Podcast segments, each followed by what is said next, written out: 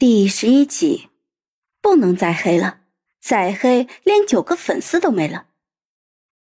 考虑到到了剧组就要做造型、拍定妆照，盛乔直接洗了一把脸就素颜出门了。一上车就看到方白给他准备的早餐，盛乔边吃边道谢，又问道：“谢谢你的早餐，小白。哎，高美玲呢？得。”现在连名带姓姐都不叫了。同组的艺人在国外有个公演，高姐跟着去了。你今天就进组，接下来都在剧组。高姐说有我照顾你就够了。还有橙子被抽掉了，高姐说剧组有化妆师会负责你的造型。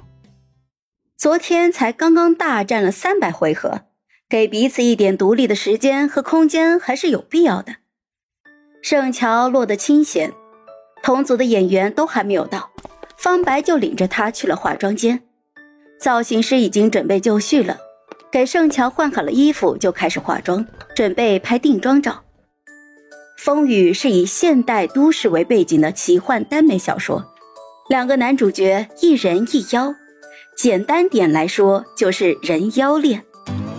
两个男主演都是新人，演人的那个叫傅子清，中戏毕业的，以前在各部大片里面当配角。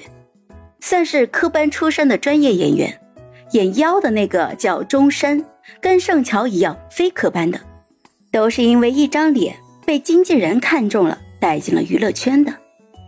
虽然两个主演的名气都不算大，但是颜值在线，并且导演选人很尊重原著，两个人的气质都符合各自的人设。当时定妆照一出，书迷和路人都惊呼还原了。所以这部剧的期待值在网络上还是很高的。当然，今早过后，他们就不会期待了。谁会期待一个有女主角的耽美剧呢？傅子清演的角色是一个从小就有阴阳眼的少年，能看见妖怪，没人相信他的话，便把他当成了疯子去看待。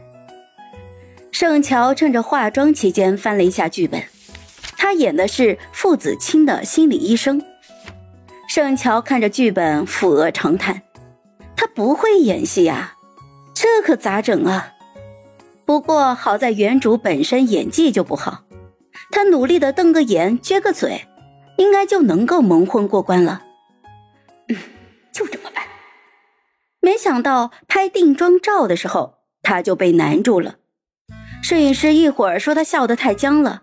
一会儿说他身体太硬了，盛乔感觉自己跟个木偶一样，关节都要断了。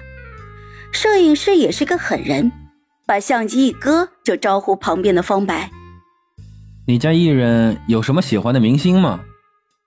方白心说：“这个我还真是不了解呀，哪个明星追明星的？”转而又想到昨天在电梯里面，盛乔望着霍希发花痴的那副样子。就迟疑着说：“霍希。”摄影师打了个响指，就跟自己的助理耳语了两句。没过多一会儿，助理就捧着一张霍希的海报进来了。按照摄影师的吩咐，往机器前面一蹲，举高霍希的海报。摄影师就喊道：“来看海报。”